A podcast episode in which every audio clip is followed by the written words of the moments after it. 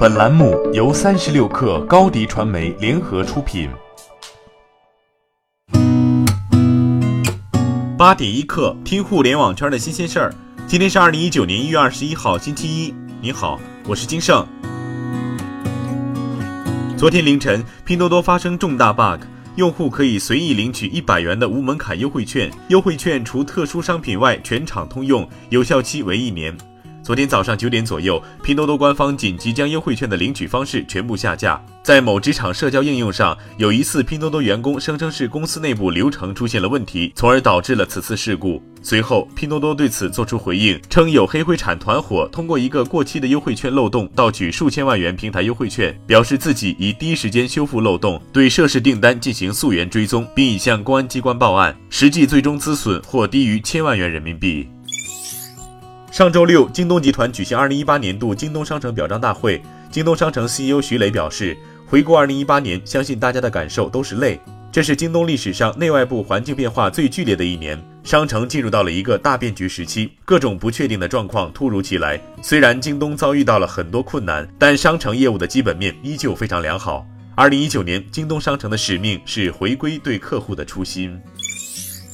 网易考拉全国首家线下旗舰店昨天正式开业。这家旗舰店选址杭州湖滨银泰，距离西湖三百米，客流高度密集，将全面强化网易考拉“我的美好世界”品牌心智，为平台引入更多新客。网易考拉 CEO 张磊表示，二零一九年，网易考拉将在全国开设十五家线下店，为更多消费者带去集零售、体验、交流为一体的购物场景新体验。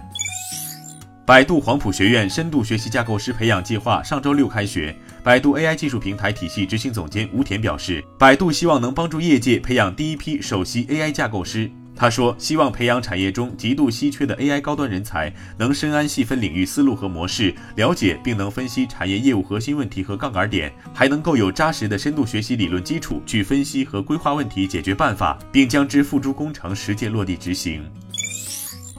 天眼查信息显示，近日上海百度小额贷款有限公司进行了六项变更，百度、百度国际科技、百度在线网络科技、百度时代网络科技退出，取而代之的是上海悠扬和安一恒通。对此，杜小满金融方面回应称，此次变更是杜小满金融独立运营后股权上的正常安排，上海悠扬和安一恒通隶属于杜小满金融。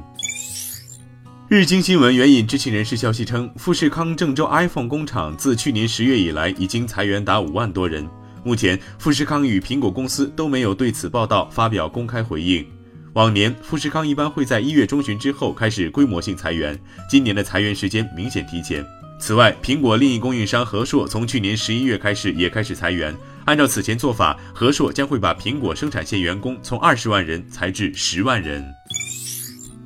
据外媒报道，迪士尼将在今年晚些时候推出新的流媒体服务，但它已在流媒体方面花费超过十亿美元。美国券商 BTIG 的分析师里奇·格林菲尔德说：“随着内容和技术成本飙升，在早期发展过程中，流媒体业务的亏损可能会扩大。”